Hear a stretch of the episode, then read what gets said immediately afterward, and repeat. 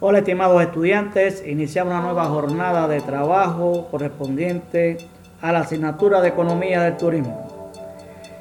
Eh, vamos a tratar en el día de hoy eh, la temática correspondiente a la unidad número 2, el mercado turístico, y en especial analizaremos los aspectos teóricos y prácticos relacionados con la demanda y la oferta turística.